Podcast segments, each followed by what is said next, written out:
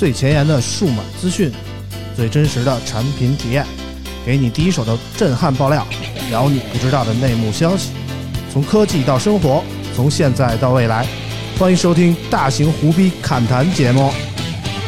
村口电台，你值得拥有。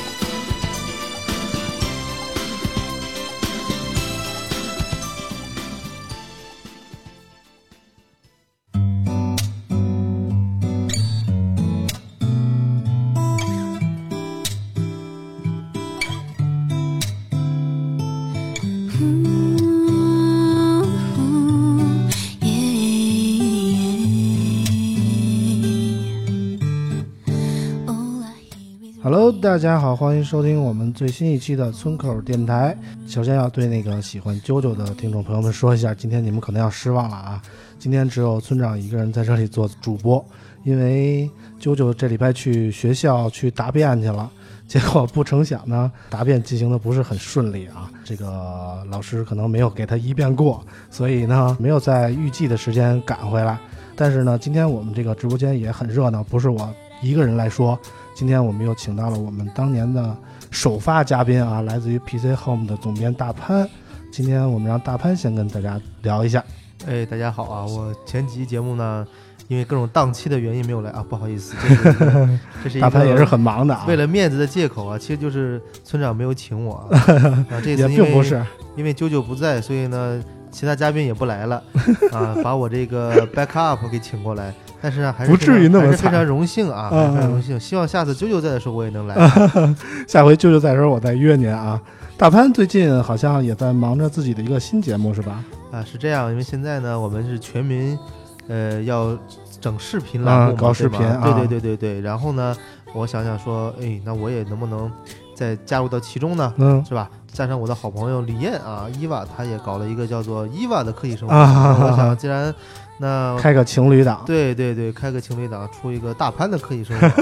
对对对，就当然其实还是兴趣为主，做着玩的啊，也不算个栏目。就是破案了啊！伊娃可能最近快生了啊，破案了今天。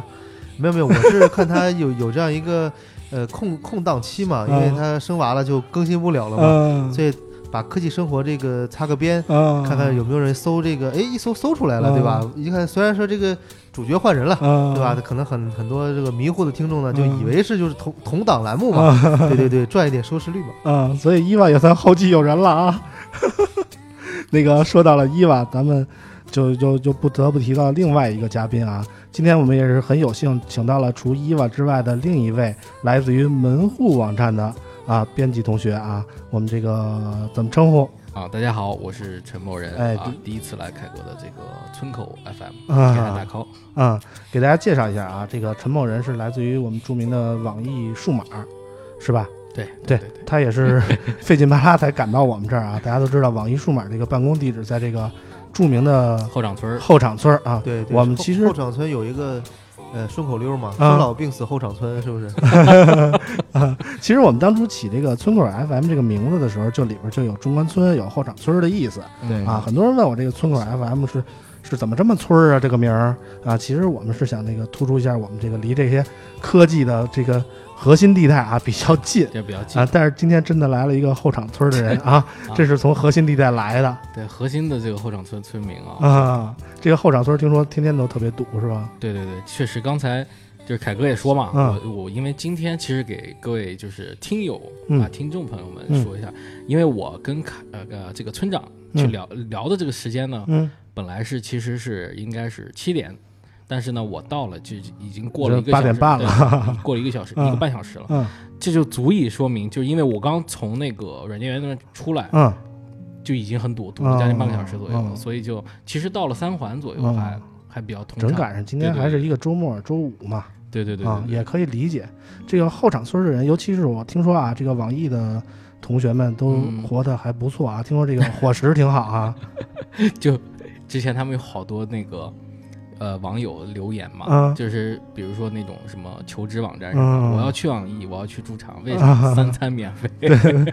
毕竟是这个养猪出身嘛，对吧？给这个员工看来养的都挺好的，我觉得。对对对对对对，是这样。行了，哈拉完了，我们先那个从那个我们这个固定的流程说起啊。首先就是先来念一下这个留言。今天的啾啾不在，第一条留言就来我来念啊。我来念就肯定选一些我特别喜欢的留言，比如说这一条来自于 iTunes 的名叫这个奶猫的网友，他有一个题为“喜欢村长 Suki 的声音”的这么一条留言啊。这条留言怎么说的呢？说。没 不许笑，不许笑，怎么怎么能笑场呢？我要要扣嘉宾费的呀，虽然本来也没有，是吧？失态了，失态了。倒贴一下吧。对，等我念完了你们再笑啊。抱歉，抱歉，请继续。我这条留言怎么说的呢？说在飞机上听到的这档节目，感叹村长的实在与言语中露出的小羞涩，发红包拉粉儿，设备差没钱，一点也不藏着掖着。关注了微博，希望以后越做越好。我终于发现，哎，这我也有粉丝了，所以我必须得把这条留言念出来。非常感谢这个名叫奶猫的这个网友啊，奶猫的网友他怎么？那我们这个栏目是有视频直播吗？他怎么知道这个设备差呢？对，我上一期曾经说过这个事儿，你知道吧？说嘛，其实在。这朋友圈好像就是村长也也有发。对，这个听众不知道，我们现在其实就蹲在地上，然后在一个小角落里边给大家录节目。也不是，也不是，因为那个毕竟有藏那期我们直播过啊。然后那个之前上一期我也说过，我们这个拍视频的设备可能是稍微次了一点啊，所以这个被这个名叫奶猫的网友发现了，我也很感谢他那个听得很细啊，而且还注意到了村长好听的声音。我再次感谢这个奶猫这位朋友啊。下一条留言让大潘给我们念一下吧。好，哎呀，开始怀念啾啾在的时候啊。呃，这位朋友的名字呢叫呃少年侠气剑吼西风。他说呢，从第一期起啊，呃刚刚上线就开始听节目呢，很真实，也说了很多行业的内幕。呃，跟其他的评测手机栏目呢很不一样，非常喜欢这种风格。但是呢，他也提了一个缺点啊，说他在网易云听啊，应该叫网易云音乐吧，对吧？啊，有时候呢，几个主持人的声音大小不太一样，很难受。嗯，而且呢，时间有点长。嗯，只是个人意见哈。啊，希望村口 认认真真的办下去啊，我也会继续在村口等着你的。哎，谢谢这位朋友的留言啊，我们这个。确实，这个设备我们刚开始用的时候还有很多磨合的过程。我相信这一期可能我你就会不会发现那种那个主持人声音大小不一样的情况。我们也尽可能的去调整啊。主要是你不提这个村长，他也不学习，对吧？他不不学怎么用这个设备？对对，我我努力学习，努力学习。下一条让那个陈某人给我们念一下吧。啊，谢谢村长。那个这个这位听友叫做 MC 冬瓜 Gay Deal。gay deal 吧，gay deal，嗯，对，无意中听到，事大了，对，我这个好分割，对，无意中听到村口 FM 节目，嗯。听到了很多熟悉的声音，嗯啊，包括有藏老师，还有三宋。嗯，第一次接触是大学看的三宋大国秀，哎，这个东西真的很久了。这也不知道能不能提啊，这个三宋大国秀。对对 对啊，很久没关注过手机数码了。村口 FM 非常符合我的胃口，希望一直继续下去，我会一直听的。哎，感谢那个陈某人的口播啊。我们 其实其实其实村长，我很想问，就是为什么我来就九九就不在了呢？你正好赶上了，缘分不到啊，对吧？不不不，就咱俩刚才我已经已经解解释过了嘛，因为九九不在，原来的嘉宾不来，所以我们都是备咖嘛，对不对？也并不是这样啊，这不能瞎给我扣帽子，对不对？咱们这可是提前就说好了的啊。好的好的啊。然后之所以念这些留言呢，也是因为上一期节目上线以后啊，我们更改了一直以来的这个节目的抽奖规则。之前都是通过那个呃微博什么抽奖助手来给大家那个送出奖品，但是我发现有很多抽奖的专业的抽奖号啊，他来获得了我们奖品，而我们真正的那些听友们却拿不到。所以从这期开始呢，我们就是那些真正我们的听友给我们留言，我们来选取一位听众。来作为我们的这个幸运听众来送出我们的奖品。这期我们送出的是那个小米的那个电风扇一个，然后呢，上面这些听友其实都不是这期的 幸运听众，让你们失望了，对不起啊。说到这儿让你们失望了，呃，尽管刚才那个奶猫那名呃同学啊。他的留言很深得我心，但是不能出于太自私的目的夸我，我就给人讲，对吧？这样不合适。呃，真正我们这期要送送出奖品的同学是一个名叫宋玉清的同学。呃，之前我们的节目也曾念过他的留言，他这期又给我们留言了，他说：“难忘村口集体魔性的笑声，期待下次继续触发其他人的神经。”啊，可能这条留言比较水啊，但是为什么要给他这个奖呢？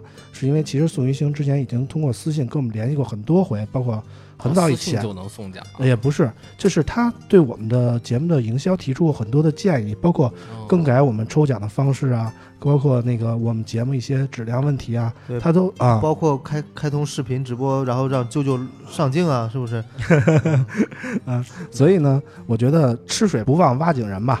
这名网友给我们提出了这样的建议，所以我们才更改了抽奖规则。所以直接招过来呗。啊，这具体只是一个网友，我们也不认识，怎么着啊？所以那个送给他。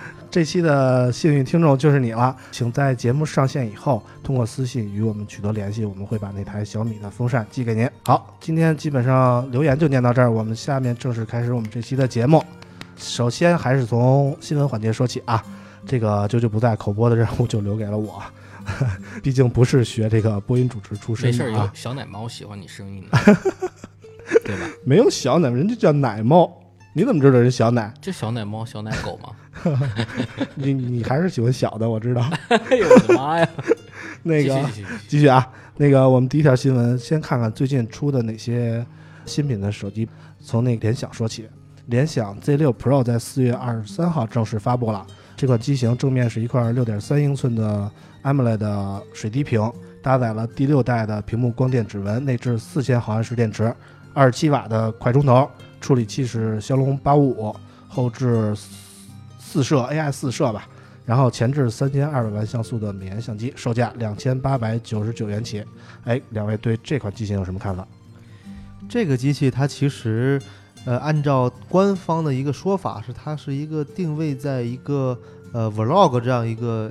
主打 vlog 功能的这样一个手机啊，就是希望大家多去拿去拍视频、直播自己等等。嗯啊，产品其实没有什么明显的硬伤。嗯呃，如果是现货大量供应的话呢，也够那些呃像小米啊这样的产品牌喝一壶了。所以说今年小米压力很大呀，所有产品的推出以后呢，都是针对它啊。毕竟它出的早嘛。对对对，嗯，它其实还有个卖点。就他说他把这个整体的四摄加前置摄像头，嗯，加起来，嗯，是亿级像素，嗯，一亿级，也不知道怎么算的，就是反正不知道具体怎么算的，但是就是，对吧？每次都会给编辑给一些是个噱头嘛，评测指南什么的这些东西，就把它推到推成亮点，说。但是它也是能算出来，你算啊，四千八加两千四加一千六加一千二，真算了，对吧？这不过亿了吗？一级也是 没毛病啊。对，就这个机子给我有两个点特别让我觉得诧异啊。第一个点，它宣传的是说首个推出两款八五五机型的厂商，这这个我都不知道他怎么想把这个当做一个点。我觉得但这个其实有一个小小的纰漏，就 bug。嗯，那三星可能是对一次推出三款八五手机。你说 S 十。Plus、S 十和 S 十 E 算几款？对对吧？其实国产手机，国产不是手机了，国产厂商就是好搞这个 营销的这个硬手段，非常硬，你知道吗？这起码这个它也算一个卖点吧。但是另外一个点就觉得让人有点可笑了。嗯，他他在发布会的时候啊，宣传这个我们标配二十七瓦的快充头，但是后来网友发现它只支持十八瓦快充。对，这个就有点虚假宣传的意思，我觉得。哎，那呃，因为我这个话题我刚刚看到啊，我不知道，那它的快充头到底是不是二十七瓦的头呢？它的头是二十七瓦，那是没毛病啊，人家很实在呀。对对，那那那你说它这个头跟这个机器不匹配，你说算不算过度宣传呢？你可以拿这个头充小米去。对 对，但是我充，原来在这儿呢，我。对，反正就是你 boy 大盘，就是这个发布会上说的话吧，你们就是。听听就得了，真正的机器是什么样，还得需要去具体上手去感受一下。其实我我插一句啊，就是这个联想这个做法也挺好的，就是说，即使有一天我的手机被淘汰了，嗯，我的快充头依然奋战在那一线。你还依然用它吗？对吗？人联想真做这个了，你忘了吗？去年一直做那个他们那个叫什么？对对对，联想那给笔记本充电的那个头，对对对对对，叫什么 Plus？呃，Think Plus 啊，Think Plus 推出了一系列的周边产品，对对对对。但是不得不说，它那个头真的做的。对，还可以。对它那个头真是挺好的，它又小巧，而且那个电压也够。呃，口红口红电源，对对对，而且还好看，而且不占地儿。我们收多少钱？在这说 这么多，那你说了这么多好，那我说个不好吧？嗯嗯。它唯一一个缺点，对于我个人来讲，是它不能那个头不能折叠，就插头不能折叠，不能窝进去。按照工业设计上来讲的话，这不是什么特别大的硬伤。当时发布会的时候，我也采访了他的产品经理，我就提了一个问题，我说产品非常好，嗯，为什么头不能折叠？嗯，他给我的解释是因为为了这个。支持快充的这么高功率的快充，所以不能做成折叠啊。但是当时呢，我没有再反问。但实际上大家也知道，它这不能折叠的插头是插在插座上的，你跟快充有什么关系呢？对啊，人苹果那八十瓦也支持折叠呀。对呀，所以其实跟这是没有关系的。那这可能就是成本的原因了。嗯啊，当然了，这个个人猜测啊，是不是大家自己评估？行，联想我们就说这么多啊。我们今天的新闻比较多，接着下一条。四月二十三号，魅族在珠海发布了这个魅族的十六 S。魅族十六 S 配备了六点二英寸 Super AMOLED 屏，然后拥有百分之九十一点五三的屏占比，而且搭载了屏幕指纹识别以及三千六百毫安时的大电池，配置也是骁龙八五五，后置四千八百万双摄啊，两千万的前置摄像头，售价三千一百九十八元起。这机子好像。大家觉得就是没什么大毛病，但是也没什么突出的特点，感觉。对，它应该是，就去年不是十六 TH 算是魅族尝到甜头了，嗯。但是很可惜，真的很可惜，没有接上货，它要断货了嘛。嗯。那今年你看用十六 S 是不是隐隐的 是这种 这种想要延续了去年的模具感觉啊？但是其实说实话，这个机器那正面可能就是剩下两位村长和大潘可能都见了，嗯。其实我觉得是不太好看，而且那个背板也不是很好看。你有时候呢，你做一个产品，你要顺势而为。什么叫顺势而为？就是根据这个市场的发展规律。嗯，我举个例子啊，嗯，你现在去市面上看，没有三摄的手机还有多少？嗯，后置三摄，你看联想都出四四摄了，对吧？那可能很多人觉得我双摄也够用，但其实真不够。你想啊，现在三摄都玩出什么花样了？长焦、广角，嗯。然后大底的主摄，嗯，恨不得再给你配一个这个景深景深的，对吧？然后微距的，T O F，对 T O F，对，说各种各样的都给你配上去，都生怕说这摄像头给你配少了。嗯，那魅族依然保持双摄。当然了，这可能有强烈的这个呃黄老板黄章的个人的这个呃对产品的感知在里边。嗯，这个我并不否认他这种设计不好。嗯，但另外一点，比如正面。在今年这个时间点，有多少不是水滴屏，嗯，不是刘海屏，不是全面屏的手机呢？也非常少，嗯，等于说呢，呃，魅族在这个时间点推出这样一款手机，是挑战了一下这个大众的这个审美的一个极限，呃，倒不是极限了，起码挑战一下大众的这个对多数产品的这样一个认知，因为大家都是那样的，你推出一个这样的，可能看起来是很有个性、很独特，但实际上换个角度来讲的话。也是格格不入，嗯，对，那你的产品竞争力可能就没有其他产品那么高，嗯，对，那这个产品如果在去年推出的话，我个人感觉是非常 OK 的，嗯，但是在今年可能就有一点跟不上节奏，嗯，就是魅族的给我的感觉一直就是有什么样的领导人就有什么样的产品，黄章一直就是那种深居简出啊，对产品非常执念，但是。不善于宣传，不善于抛头露面的那种，所以他做出来的产品感觉就是，就是你觉得你看你猛一看看不出它哪儿好，就没有一个突出的亮点。但是你仔细看吧，你又太找不出它太大的毛病。而且它这个上下的那个，包括不用刘海啊，不用那个美人尖啊，它都有它的想法。但是放在今天这个角度看，你觉得它似乎还是差了一点什么？它有它的好，比方说呢，当时发布会结束后，我发了一个朋友圈啊，就是当然没有发微博，因为个人观点嘛，这小部分分享一下，就是它能把呃今天现有的一切的配置堆到一个七点六毫米的机身里边，这个是非常难能可贵的啊。但是呢，有个问题是缺少了价格优势的十六 S，嗯，加上双摄，嗯，怎么去吸引用户是个关键，嗯，对吧？我并不排斥它那个，它它其实也有一个三四九八元的三摄版本啊，我觉得这个版本。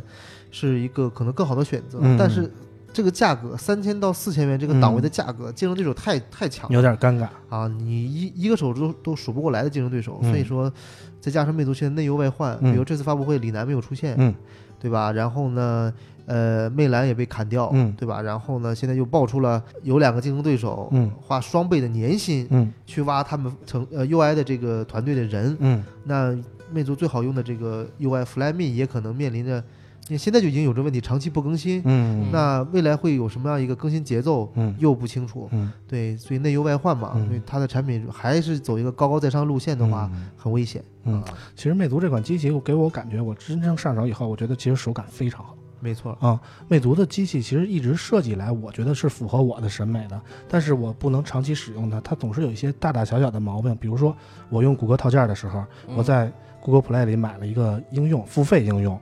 然后呢，我会发现，在它的这个机器上使的时候，它会每次都让我验证，不知道为什么，就是很莫名其妙的毛病。在小米和华为那种机器上根本就没有出现过，但魅族可能就是，就是就这些小毛病，包括续航啊，原来。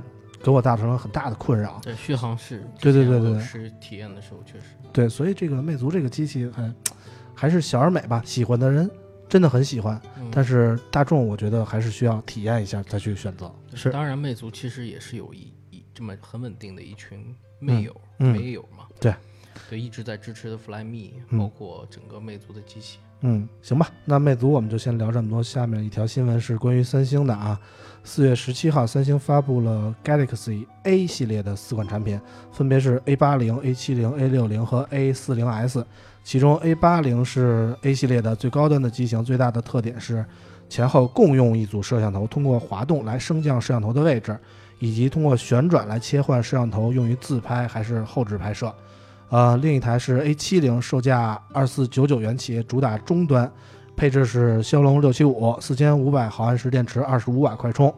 A 六零更低一档的啊，是也是骁龙六七五，采用了六点三英寸的挖孔屏，然后采用了屏幕发声技术，后置三摄，售价一九九九元。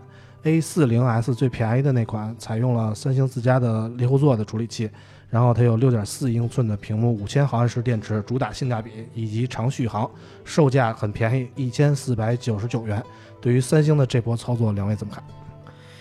首先呢，我个人并不看好这个产品啊，因为其实现在中国的呃手机设计，包括它的市场，应该是最领先全球的，这个毋庸置疑，对吧？但是呢，这个 A 系列貌似是一个针对泰国、印度和印尼这种这种这种地区的产品，因为你大家知道，发布会是在是在泰国做的嘛，那我很难想象这样一个反，就是从一个。呃，海外的一个还不如中国的手机市场的地方的产品，再拿到中国来卖，嗯，它会有很好的一个接地气的这样一个呃动作，我觉得还挺挺质疑它这个这个情况的。然后这这手机呢，我没有用，但是我看身边有人来做了个开箱，嗯，呃，一个上手视频，嗯，我发现一个问题，它的指纹识别非常难用，嗯，后置，呃，也有呃，不是屏下指纹。啊，是哪款呀？呃，应该是 A 七零吧，它屏下指纹。然后我看它摁摁了好多下，它也解不开啊。然后我就觉得说，我就查了一下为什么，嗯，好像是因为它用的不是我们现在国内用的是这种汇顶的指纹识别方案，它用的是神盾的指纹解决方案。但是神盾在屏幕下呃屏幕屏幕下部这种指纹识别的技术几乎没有之前。啊，这是好像是第一个应用的，嗯，所以我觉得这样的产品在中国口碑可能很难树立啊。嗯，但是我从那个后来得出的数据来看，A 七零好像还卖的挺好的，好像在四天之内在在哪儿来着？就是销量第一，就是同等价位的，估计是苏宁吧？它好像在苏宁首发啊。而且这场发布会我去了，就在南京嘛。南京我也去了，对，咱俩一块儿去的嘛。这肯定是跟苏宁肯定会有一定的这个销量协议啊。去了以后。这个 A 八零其实是没有公布售价的，对。然后它 A 八零其实是它主打的嘛，嗯，因为它这个整体这个摄像头其实有点像我们那会儿 OPPO N 一，对对对对对，对吧？对对，就可以转的那个。但是你放到现在来看，就确实很尴尬，就拿到真机以后确实很很尴尬。但是它那个翻法吧，还是有点纠结的翻法。嗯，你说比如说 OPPO 之前的那个电动摄像头，嗯，它是直接上下翻，对，它不滑出。对，这个是不是要先把对对先滑出，先滑一下，然后后盖上滑，嗯，上滑之后再做一个镜头的旋转。对，这是不是很纠结的一个一个设计嘛？看起来很炫酷，实际上都是我们玩剩的，对不对？但我感觉这就是 A 系列就是在为三星探索一些未来的一些思路吧，包括这旋转摄像头，包括 A 七零的那个二十五瓦快充。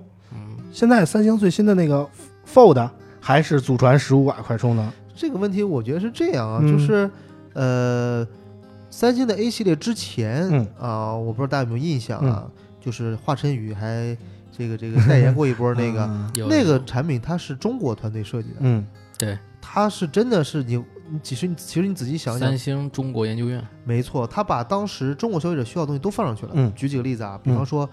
呃，一体化的金属机身啦，嗯，比方说三摄四摄啦，嗯，比方说这个语音助手，嗯，对吧？这些该有它都有，嗯。啊，而且呢，机器做也做的也很好看，嗯，对吧？呃，屏屏占比很高，就那会儿中国市场上所有的这些元素它都有，嗯。啊，也是顺势而为的产品，嗯，但这款 A 系列就完全跟中国研发团队可能就没有关系了，嗯，对，你可以看到它的设计可能还是。那个市场，印尼啊，东南亚那个市场所喜欢的，这个其实不太一定，我觉得。但是反倒来说，我觉得就是说，A 系列你走高端的话，可能有一定难度。但是相对来说，这个 A 六零包括 A 四零 S，我觉得倒是一个很好的尝试。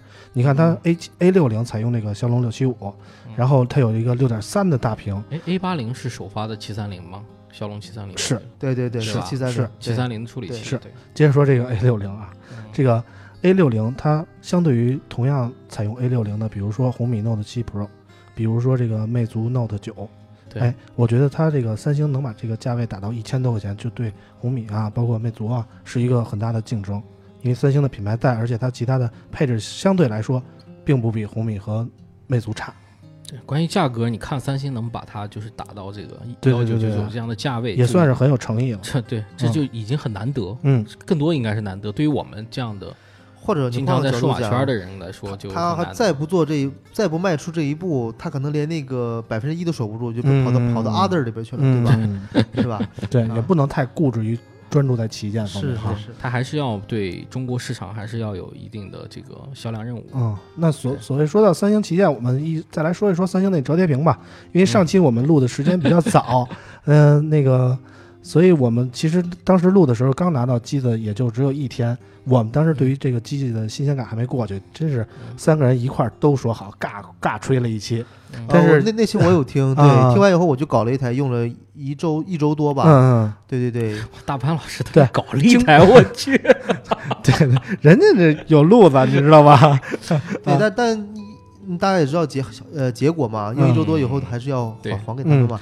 后来那个后来三星那个折叠屏就发生了一些事儿嘛，对，导致了其实本来说好了给我们用到至少俩礼拜的，结果提前召回了，而且是全球范围的召回。对，所以大家对于这个折叠屏，包括具体这个三星这款机子，觉得 怎么样上手以后？因为现在可能说的更客观一点吧。我其实今天巧了，刚又录了一期节目，也是讲这个折叠屏的东西。嗯，那我先首先分享一下。嗯，首先呢，咱咱们把这个事儿辩证的来看啊。嗯，就是先说问题。嗯，网上一般是三种声音。嗯，第一种，你这个屏幕折开有印儿，有一个折痕啊，我觉得这很正常，对吧？第二个，你这个大量的都翻车了，屏幕都坏了，闪屏啊，漏液呀，啊，膜也不能撕。嗯，你这产品缺陷。嗯，啊，第三种。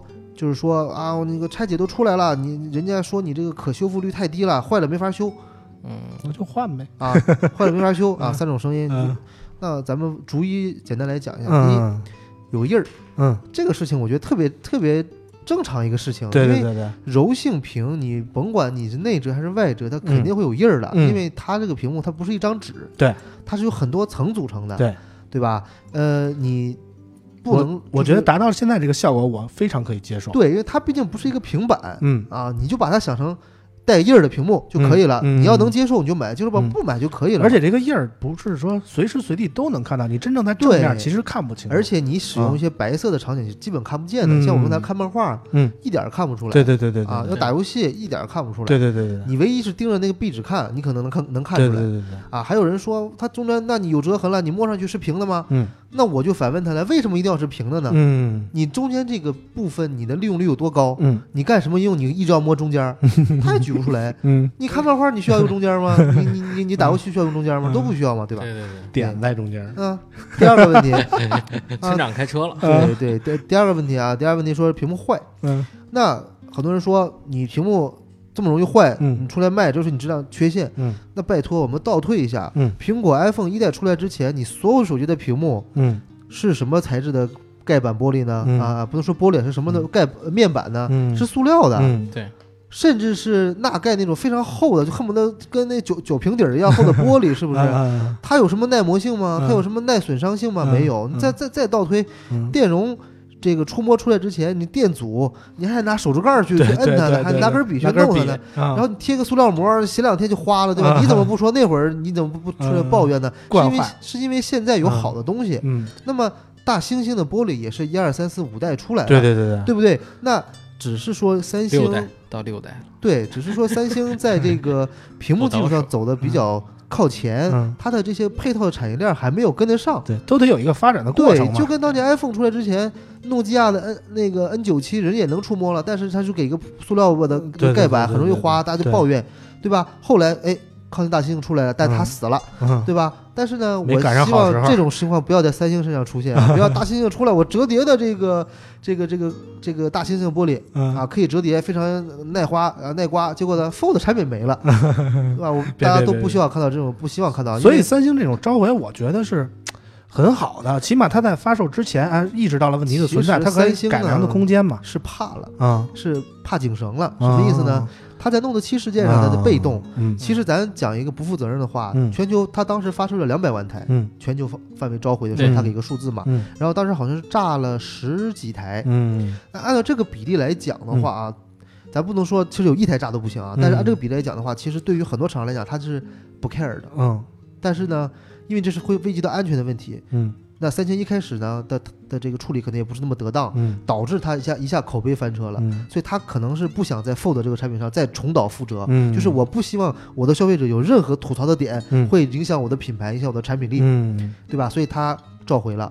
那我们换个角度来讲，刚才讲过，你这个屏幕它是因为没有盖板玻璃，所以呢，它在屏幕下面有一层呃相对来讲可以保护屏幕的一种薄膜，嗯，但是呢。它这个顶上那层塑料膜，它其实是用强力的胶去粘上去，因为它要保护这个薄膜，因为薄膜不耐不耐刮。但是很多人在拆膜的时候就把屏幕带坏了。对，它是因为柔性屏很软，咱们你如果没法想象这个事情的话，你想一下你的电脑屏幕，或者你的液晶显示器，家里的电视，最早是软屏，后来出了硬屏嘛。软屏的时候。我以前有个习惯，就是我一思考的时候，我喜欢那个拿笔戳桌子。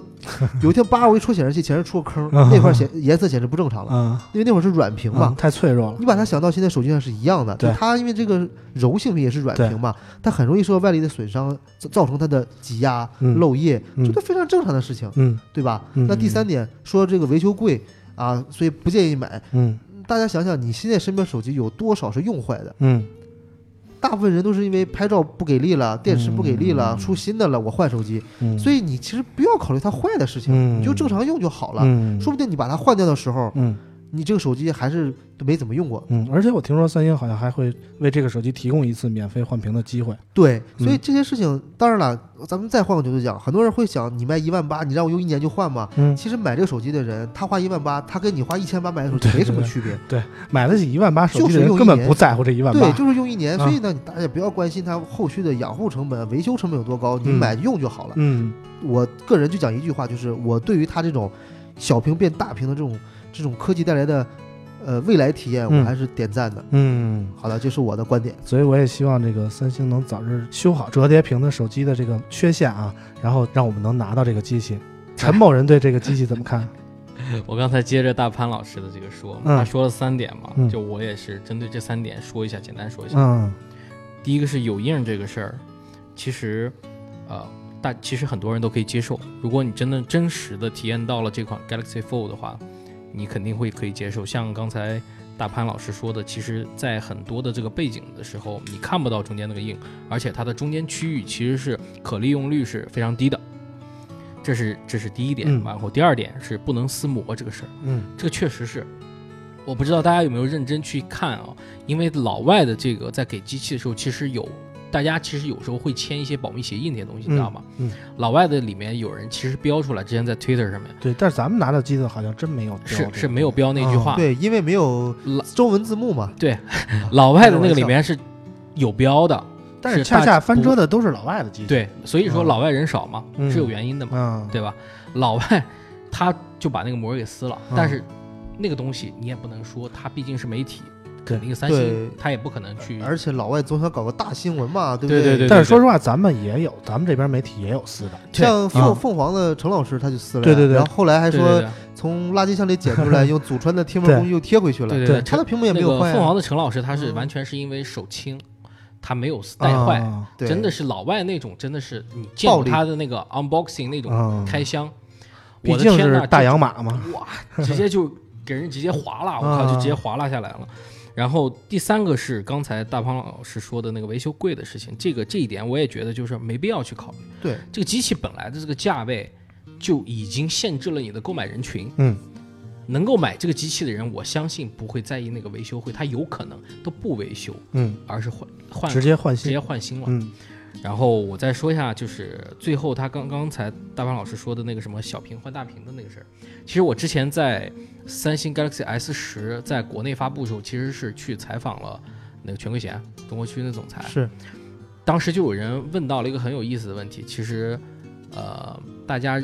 问全贵贤，三星现在想要做的就是针对 Fold 这个产品，是想要做的是什么？嗯，这是不是最终的形态？你知道吗？你知道现在很多媒体都爱提这样问题，是，反正很多 CEO 也不知道怎么回答这样问题。反正专访问的一般都是有的没的，对，专访特别无厘头，就按照条例来的。嗯，所以呢，在他结束的时候，他权贵贤这个人还挺好玩。他说：“我跟大家说一点，就是在结束后说一点不能说的。”然后他就说，其实这不是最终的形态，其实很多厂商都在探索最终形态。嗯，因为我们现在，他当时说一句话，他说我们是想把一个小的手机从小打开之后变成大的，嗯，而大的之后又能干什么？大的它依然不是最终形态，那有可能就是说我们打开之后四个点，这样打开以后四个四个角，它如果安上全息投影的，啊，那是不是又是一个新的形态？嗯，装上全息投影之后。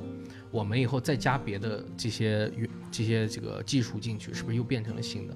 所以他们说，现在目前三星已经有在研究这个全息投影了，就是把它折叠打开之后。明白，其实跟科幻片里我们看到的那种薄如纸片一样厚的显示显示的这种材料，打开折叠就是未来的形态嘛。嗯，但只是现在真的做不到而已。对对吧？但是现在很，其实网友啊，我倒不是说是杠精了，就是其实海军。啊，海 军海军更多一点。其实不懂的人还是居多。嗯，对对。而且还有一点啊，就是讲，就是很多人说这个手机怎么样怎么样，我就讲一点，很多人喜欢给手机带个手机壳，嗯，对吧？我就问你，很多人他就杠精嘛，就讲啊，外折叠比内折叠好。我就问你，外折叠怎么怎么带手机壳？对。而且外折叠它的屏幕感觉更脆弱，对吧？那你就说三星脆弱，那好啊，那那你外折叠怎么保证屏幕的这个安全性？对，因为你。刮伤啊、磕伤啊的概率更高了，那它全在外面，而且没有保护，对对吧？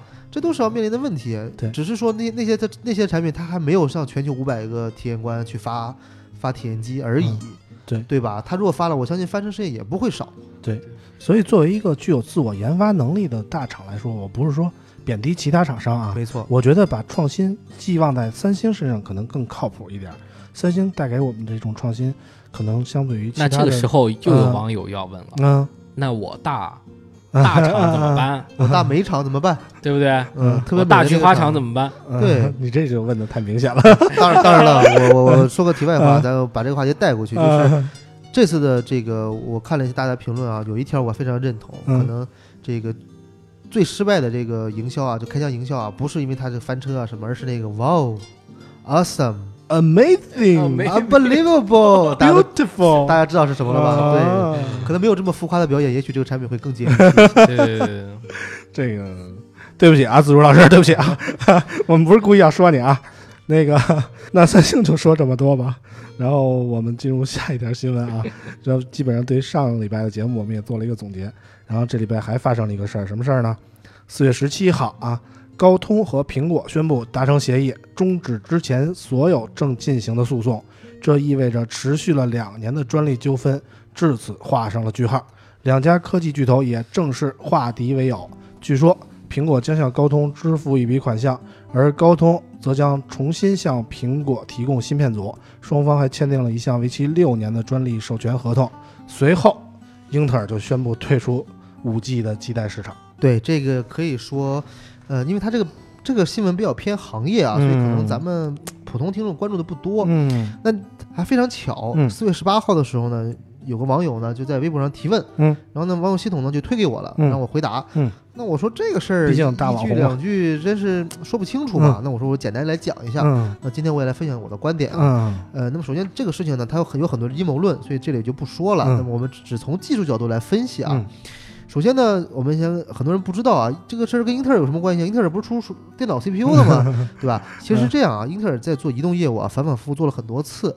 它最早呢，其实是呃在三 G 时代是曾经这个切入过移动业务的，后来觉得这个业务太鸡肋了，卖了吧，卖掉了，不赚钱。对，后来呢，突然间呢，又觉得这个东西应该是它这个战略部的一部分，嗯，所以呢，他又从英飞凌手里又买回来了。买回来以后呢，那一开始呢就找一些 PC 的 PC 行业的老朋友，什么联想啊、华硕呀、惠普啊、戴尔啊，哎，大家帮一把是吧？呃，一起出出手机嘛。你看你们不能卖只卖电脑啊，对吧？哎，出出手机行啊。大家一会儿那会儿出了很多的这个英特尔 Inside 的手机啊，代表作就是那个比如说联想的 K，呃七。七七百还是八百，忘记了啊。那还还有，反正都是合约机，我感觉。华硕的啊，还有 K 九百啊，对 K K 九百 K 九百 C，对对对对，不好意思啊，那个其实那机器刀锋科比代言的嘛，对吧？哎，包括这个华硕出了很多啊啊 A 组的 Phone 等等，嗯啊，然后呢，发现最后呢全线溃败，嗯，为什么呢？确实用 PC 的这个方式做手机呢，有一点点的这个兼容性问题，呃，水土不服，再加上当时英特尔跟安卓的这个兼容层，因为叉八六架构的嘛，它可能执行效率有点低，嗯啊，因为毕竟没有这个方舟编译器嘛，对吧？哎，导致导致它这个厉害了。啊，呃，这个效率很低啊，很多兼容有问题，打游戏也不太给力，所以呢，就呃就不行了。后来呢，到了四 G 时代啊，苹果呃四 G 末年的时候呢，苹果觉得哇，高通你这个专利费太高了，是不是？你打官司，我一台手机才挣几百美金啊，我都给你，我一个卖一万块钱的手机，我才挣八千嘛，对不对？我 让你还不够，让你再挣大几百，我不行不行，太亏了。毕毕竟库克是个商人嘛，对吧？开玩笑啊，挣多少钱我也不知道啊，呃，就只是比喻一下。然后呢，他就觉得那我这样吧，我怎么摆脱高通呢？哎，这个打官司呗，我这么有钱，我我我我用别家的，不是不是这么有钱，我先把高通你。我买过来行不行啊？我富可敌国是吧？比美国政府都快有钱了。结果呢？哎，不好意思，一询价发现啊，高通有点贵这么贵呀，是吧？而且买完以后有可能就是垄，就是还怕反反垄断这件事吧。那这么着吧，我找博通帮我代购一下。这还用质疑反垄断吗？对吧？这个这个这个，我找博通帮我代购一下，对吧？所以之前出了一个博通要收购高通的这个事情啊，后来不是也没成功嘛？没成功呢，那。英特尔想嘛，那好吧，这个不好意思，苹果就想嘛，那代购也失败，那我再扶一个，这个这个跟你差不多但不如你的，行不行啊？嗯。啊，他就找了英特尔，嗯，然后呢，强行要求呃这个这个高通要跟英特尔要有一样的性能，所以从 iPhone 七开始呢，大家就可以知道就一半一半，一半英特尔的基带，一半高通的基带，对，但实际上当以当时高通基带的发展这个。呃，能力来讲的话，它的性能会更好。嗯，但实际上为了照顾英特尔，为了保持全球的一致性，嗯，它就是英特尔和高通性能必须一样，这样它强行阉割掉了这个高通的性能啊。那么坚持到了 iPhone 7s、iPhone 八、iPhone 八 S、iPhone 叉、iPhone 叉 S，直到最近这一代，它宣布全部用英特尔的芯片，然后信号就不好，结果也知道了，信号差了一逼，是吧？就 是基本上就算有信号，也是虚假信号。我因为这个产品，我彻底的放弃了苹果。为什么？因为有一次给我急着了，就是我。手机信号是满的，嗯，就是别人打电话打不进来啊，我上网上不去，嗯，飞行模式没有用，嗯，必须得重启，对，才可以，对。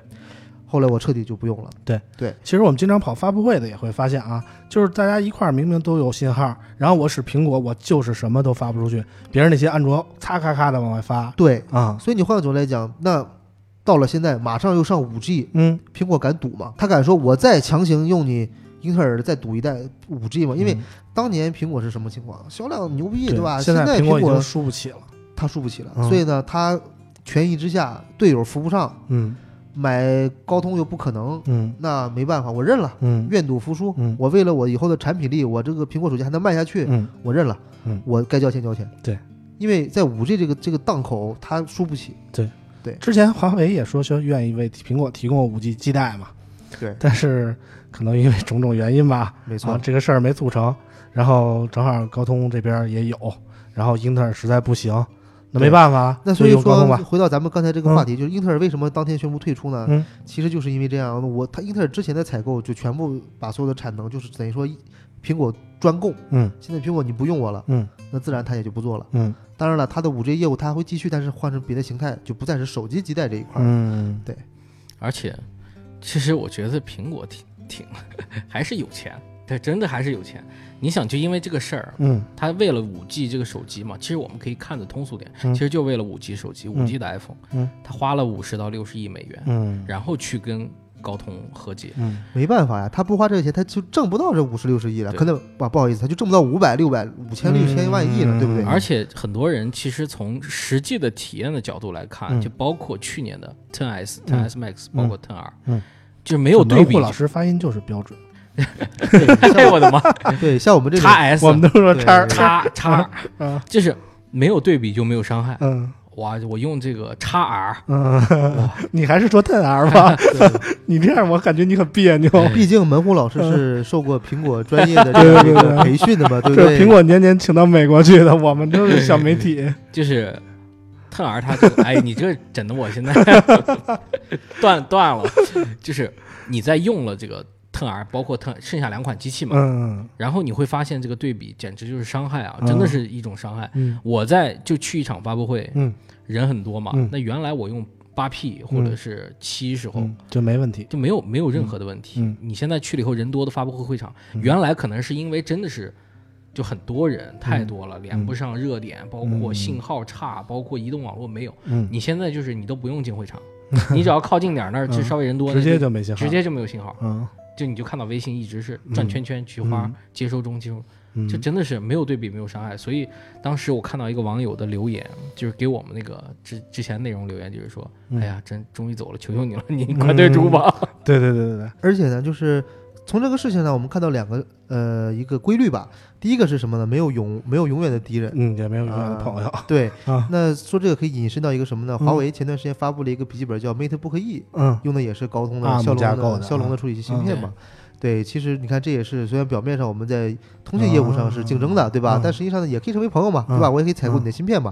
这一个，第二个是呢，做自己专业的事情会更专业，嗯，对吧？那英特尔它是一个呃移动计呃不能说移动计算，应该说它是一个通用计算起家的一个。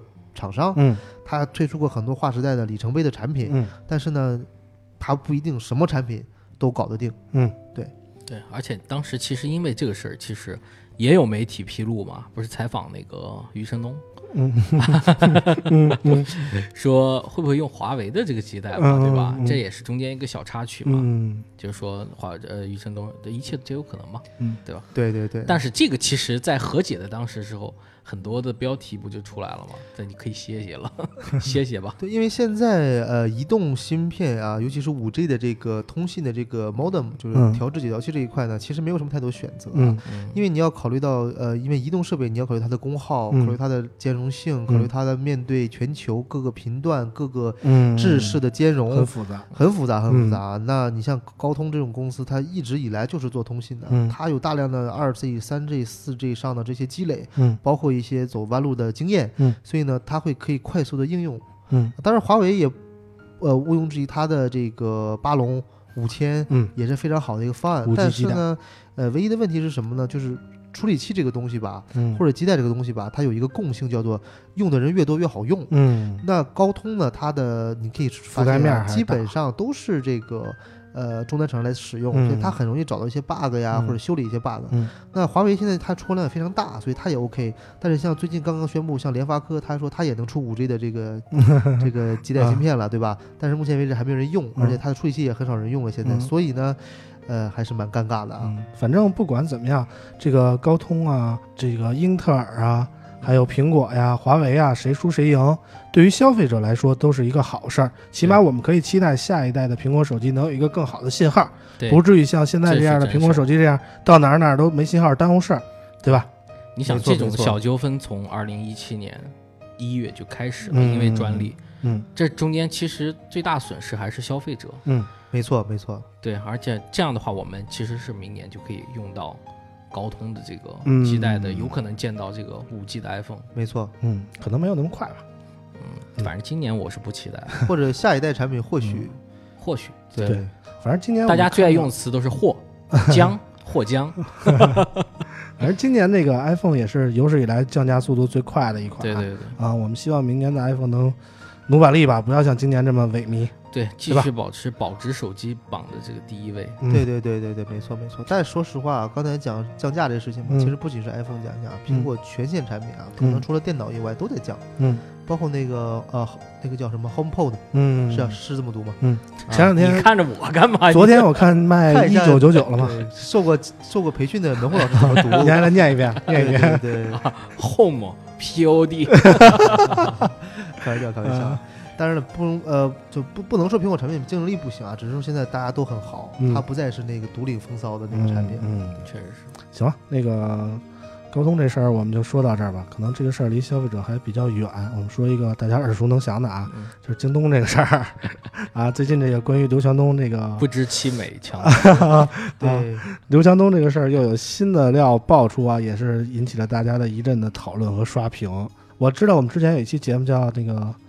抵制仙人跳嘛？当时说的是这个，说的是这个中关村那个卖手机，这个老有这个仙人跳的事。是，其实当时那个仙人跳仅仅是一个比喻。我感觉刘强东真的可能算不算遇上仙人跳了呢？其实这个事情，呃，我不知道普通的听众他有没有关注啊。首先呢，其实这个中国有几个流量的富豪，比如说像这个不知其美 啊，谁谁谁，比如什么白手起家谁谁谁，一无所有谁谁谁，是吧？啊，不得不能说啊，这个不能说啊。那但是呢，大家可以去查嘛，对吧？那这这个事情查，我靠，这个事情其实呃，像这个刘强东这个事情，其实。大家知道人都知道啊，其实很简单，就是他在美国的明州，明尼苏达州读书，呃，然后呢，发生了一些不太好的，呃，不能说丑闻吧，就不太好的一些是传闻吧。然后后来呢，反正是出轨了，呃，进就是里里外外进进出出啊，不 不是进进出出，这个我听不太懂，对这个事情进进出出啊，翻转了好几次啊。大家不要举报我们，我求求你们了，我们不想再下架了，真的。就是翻转了好几次，你比方说。呃，可能开始说是，呃，这个可以可以聊吗？可以聊，可以聊。可以好的，开始说是是是强奸啊，然后收监了，就被关起来了。后来又释放了，对吧？然后释放，有人又说因为是美国什么明州的这个派出所放假 啊，所以给你放回来了。放假？对对，回家等两天是吧？然后呢？对对对，你看等什么流言蜚语都有，因为大家也知道，中国这有两个特别大的电商平台。嗯，那呢这个。每到一些风口浪尖的时候呢，就发现两边就互发炮弹，嗯，对吧？那所以呢，什么什么传闻都有。直到前两天，嗯，这事情又出现了一个转折，录像放出来了，哎，录像放出来了，而且呢，一一放出来以后呢，微博上又炸了。分为两派，嗯，一派人说呢，你这个一定是刚刚去拍的，这是有钱能使鬼推磨，意思是他刚刚假的，对，假的，你就找了一样两个两个演员拍了一遍，来混淆视听，对，然后呢，但是女方后来也放视频了，对，关键是什么？关键后来女方放的是录音。啊，也放视频了，也放了吗？喝酒就是录音啊，视频都非常多啊，咱先简单梳理一下啊，视频一太真实了，对，视频一是这个，视频二是什么呢？呃，不，事件二是什么呢？这个明州警察局说了，我们对这个。这个视频的真实性，我们不，我们保，就是我们不发表任何观点。嗯，但是那律师说是，但是刘强东这边的律师说说是真的，真实的。对，所以很多网友跳出来了，你看吧，人家美国人都不承认。嗯，拜托，咱们有点独立思考好不好？这种事情怎么可能承认呢？因为这承认就像他要承担相应的法律责任嘛。证据流出，这个视频是哪儿出来都不知道，我怎么能承认呢？对吗？所以说。呃，网友大家一定要认真思考这个事情啊。然后第二个就是又包括了录音，就是他跟刘强东律师的一个录音谈话录音，意思是要给钱啊，什么什么东西啊，大家可以去搜一下，我们的节目里就不说了。但这个事情呢，呃，有很多讨论啊。我的观点可能是什么呢？就也许就是呃，一方觉得你仰慕我的才华，另一方呢觉得说。这么有钱，意思意思呗，可能就这个文化差异啊，或者互相理解差异，造成了这样一个误会。嗯，但是这个误会呢，就有点发酵了啊，因为据据这个 这个这个会错意了，对，互相会错意。然后据说呢，这个事情其实女方是不想这样去收场的，但是呢，因为她当时。求助他的一个同学，嗯，同学报警了，同学报警了，这个这不按套路出牌，知道吗？骑虎难下了。就我们举个例子啊，好比今天我们三个人在这儿啊，这个对酒当你好，你你好 好举例子，人生几何，我们喝着喝着聊嗨了，嗯，这时候呢，比方说啊，这个这个呃，这个这个我突然间报警了，为什么呀？就喝多了嘛。比方说我喝多了，因为啥呀？这时候警察一来，我完了骑虎难下了，怎么办呢？那我总不能说对吧？我我们三个在这干啥对吧？那我找个借口吧。啊，他他们俩逼我的，逼逼你报警。不不不，醉播不逼逼我干干这事儿的，对酒当歌的啊，逼良为娼了呗？对，被逼我的啊。但实际上呢，其实这不是我的本意，对不对？其实我还挺开心的啊，太好了，太好了。但是呢，因为骑虎难下嘛，就到那个坎儿上了。你想，因为他这个事儿一报警，第二天整个民族大学都知道这个事儿。那我名声在。我如果作为这个女方，我不表态的话，是不是有点名节不保？不太对吧？啊，这是我个人观点啊，不知道这个陈某人怎么看 啊？我就是刚刚也看了一下这个，就首先是这个视频是真的吗？这视频其实两方都给出了准确的答疑，嗯，就是其实两方对于视频都没有什么质疑，对，没有因为监控视频嘛，也没有什么可质疑的，是真实的。然后第二个问题呢，是不是仙人跳？嗯啊，其实他们给就是这事儿，嗯，就不可能是双方律师会给出来肯定的答案，只会模棱两可，对。但是其实他们现在给出来准确答案，说不要因为起诉书的内容或者是视频的真实性，嗯，就去判定他仙人跳。对。但其实我们刚刚按照大潘的理解，就其实是有可能是会错意。就是我感觉其实没有那么复杂啊。对，没有没没有那么复杂。有可能这个女孩她其实有可能就是真的是想谈某一个她的项目。嗯，然后没错。强。没错。哦，不要说这名字啊，就是说她可能是对吧？男方可能是想的，哎。谈项目，谈项目是打引号的呀。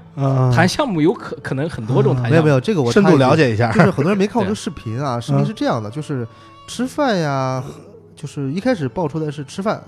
大家豪饮，嗯，对，喝了六十多瓶，嗯，喝多了，感觉也没喝多呀。其实两人在走路啊、交谈非常正常，对对对。而且呢，酒量好，可能是这个男主角呢偏偏有理，嗯啊，给女方开门啊什么的，哎都有。包括呢，其实去这个那个他那个住的地方。也是带着助理一块儿，嗯。啊，没有说把助理像一开始说的，嗯，在车里就开始那啥了，把助理，他如果在那车里就那啥了，兽性大助理怎么可能野史？对，最最早听的对，助理怎么可怎么可能跟着上楼，对吧？我们视频看两个人女的，主要是车里没有视频，车里有视频就成许志安那事儿了。对，而且呢，这个女女方是两次给这个男方指路，嗯，还给主动开门，对，主动按电梯，啊，所以。这个视频的出现，把之前的谣言全部粉碎了。对对对，喝醉了没有？在车里就大数据大发了没有？对吧？然后呢，就之前种种全部已经主要之前铺的一些人设都塌了。对，但是你要反过来想，如果之前那些事情是女方真的是口述出来的话，那其心可诛啊！嗯啊，你你你之前这所有东西都是对这个我们男主的这样一个人身的攻击和污蔑啊，对吧？所以呢，这个事情还真的是有点阴谋论的出现啊，是吧？是是，对。这我觉得还其实就是要是，可能就是这种场合，这种商业场合，什么酒会啊、餐饮，其实对于可能如果听众是学生朋友的话，可能不太能理解太多。对对对。但是对于工作的，其实可以很都是应酬嘛。对，都是应酬，就很能够理解当时的那个场合，你知道吗？是。大家有什么会议啊？对，有什么会议啊？啊，就是都是面上的事儿。大家能够我说一句话，你能够理解我说的什么？对。但是有可能就理解多了。啊，你像谈项目这个事情带到自己的公寓去谈，这个事情本身可能一种暗示，对吧？嗯，但是呢，我们的男主其实你看他能带着助理去，嗯，就说明他可能没有多想。那我就是谈个项目，我带个人去是不是还好？嗯谈事儿啊，我记录啊什么的，咱不说具体往往深想，但起码是这样。要要不然的话，可以往深了想。要不然他助理就是按照咱正常人思维，助理 助理你就车里等着我吧，或者你先回去吧。但是我觉得那助理多少有点那个 推波助澜的意思啊，一直跟着，然后最后适时的消失哈。就应该说，哎。对吧？什么叉总，你就别去了啊！这对吧？叉 总可还行，这听这名儿就不正经。但这事儿确实是你像我们国国内，像我作为一个媒体人，我出去从来不参加这种应酬，对吧？进进你好意思吗？对，也不会喝酒，对吧？一般不太参，因为酒量不好，就怕万一对吧？有这种事情失身哈。是是。但是我觉得其实这件这件事儿，就是我就刚才我很赞成大潘的这个所有的理性上的想法，嗯，但是其实。也我觉得也没有刻意洗白的这么一个没错必要，毕竟没错，你就是已经是肉体上出轨了，嗯，关键是作为一个公众的这么一个流量的公众人物，你就应该站出来道歉了，嗯，关键这个事是这样的，就是说呃，按照通常的一个剧情发展就花钱解决了。一般就是，其实在美国这种事情很常见。嗯，为什么我们经常看到一些明星，嗯，他涉及到一些丑闻，最后他选择我赔偿你，嗯，我跟你和解，嗯，封口费嘛，他不是封口费，他是我不希望你对我个人的名誉造成进一步的啊。这个这个影响了。比如说最经典的就是 Michael Jackson，嗯，他他因为那个虐童的，呃，不是不是不是虐童，不好意思，是这个。呃，这个词我就不说，万一给被屏蔽掉，就是呃，还猥琐，就这个明星的粉丝也挺多的，我觉得对对对，谨慎点儿。我我说什么意思？就是那个案件当时在美国开庭了很多次，最后迈克就我赔你钱，嗯，但我拒绝接受对我个人的检查，因为当时他要让把把让他脱光去检查一下他身上的一些特特征符不符合那个小男孩说的嘛，嗯，我我拒绝接受这种侮辱，我包括科比也有嘛，对科比我拒绝。对吧？可能我娱乐体育全都给 对，可能他就觉得说这种我我我个人的这种名誉更重要一些。嗯，但我你要是钱，我永远不承认这个事情。但你要是想用钱可以解决，我就拿钱解决。嗯，但这可能是中美文化的一个区别。中国人讲的是什么？这东西是什么就是什么。嗯有就是有，没有就是没有。你不能无中生有。对，你还得考虑刘强东的出身嘛。对，毕竟他那个性格可能还是要杠一下。对，而且但这个事情呢，放到现在呢，就有一点点的失控。嗯，就是。呃，事情的焦点已经不再是你是不是有出轨的行为，嗯，而是在证明我你是自愿的还是非自愿的。嗯，对，对这个事情在舆论上其实有一点点的。呃，就是被很多十万加带带跑偏了，你知道吗？大家知道吃苍蝇什么感觉？就恶心嘛，对吧？就有有点这种感觉。而且正赶上最近京东闹的事儿比较大的，比如说九九六，对九九六的，还有什么这个股价暴跌呀，都凑到了一起。你是我兄弟，你不是我兄弟，对吧？这件事情。嗯，而且他我感觉就是，嗯，刘强东这人，我觉得就有的时候说话其实也很突然，可能他们自己的 PR 部门都没有没有发觉。你像之前的就是。疫苗案，对吧？嗯，那人家别的企业家都没有发生啊。嗯，你直接跳出来，你给人微博还是微信朋友圈，也是直脾气，对吧？直脾气给人说了怎么怎么样？哎，这个事儿就是这这这国对吧？国家错了。你怎么可以？嗯，对对对，你怎么可以以你现在的身份？如果你现在是我的身份，对对对，一个小平民，对吧？对对，那我说我这门户偏你还是不一样。我们私下里聊这个事儿可以，对你那私下里怎么说都行。你那个发到朋友圈，你朋友圈里面有多少人？嗯，你就让人看见，对不对？你也是这个性格，真的是太刚了。没错，嗯，就所以说呢，可能就是这个一个会错意加上这个文化差异，可能导致到现在这样一个情况。嗯嗯，但总之呢。呃，从打心眼来讲，挺同情他的啊，因为这种这种事情，毕竟说咱们咱们都没经历过，所以也也不好一定不一定。哎，你咱们这个小媒体没经历过，人家大的这门户网站，这对，不见得没经历过，你知道吗？对你包括说今天这个咱们的原来的常驻嘉宾老王，今天老王不在，老王要是在的话，真想听听他聊聊这个仙人跳的事儿。对对对，老王老王应该是对，就就那个没少经历过这个仙人跳的事儿。好多听众不知道老王是谁，就那哎这可以啊，就是。这姑娘不错啊，就是那老王啊，老王啊，对，所以呢，从最后还是希望这个事情赶紧解平息吧，因为确实不是什么特别光彩的事情。嗯，对，行吧，今天聊这么多，我们的节目时间也差不多了。然后今天的资讯的量很大啊，不知道大家听得过瘾不过瘾？我们的抽奖依旧在那个按照老规矩留言给我们，我们会选取，这回可能多抽几个吧，到时候看微博上的通知，我们会选取几名幸运的听众赠送我们的奖品。然后今天呢，我们的节目就先到这儿吧。啊，好吧，那 山清水秀，有缘再见啊！希望下次我来的时候呢，我们的九九也在，对吧？啊，希望我们的村长安排一下啊。好，也希望大家关注那个大潘的科技生活啊。对对对，这属于伊娃的棒尖儿啊。可以在微博上搜索“周一情侣”，搜搜索潘伟哲啊，就我的真名啊，打拼音就可以。对，我也会在微博上挂出那个大潘的那个微博地址啊。谢谢大家提携，谢呃谢谢大家就是收听就是这期的节目，也特别感谢。村长邀请我过来啊，那是客气，真毕竟我们很荣幸啊。毕竟我也是个体制内的人，不容易，不容易啊。对对对，跑我们这说点真话真难。对对对，而且其实我今天没有说太多，嗯，就还是没过瘾是吧？呃，就就是有，其实有点没过瘾的意思，就是也希望下次就是村长能邀请我说啾啾在，你就别让我对着。对着大潘，确实就我其实今天为了你们来，还特意做了个头发，你知道吗？对，我们都发现你头发，所以还是最后还是谢谢，就是听众朋友继续能够关注村口 FM。嗯，好，谢谢大家的收听，我们下期节目再见，拜拜，拜拜。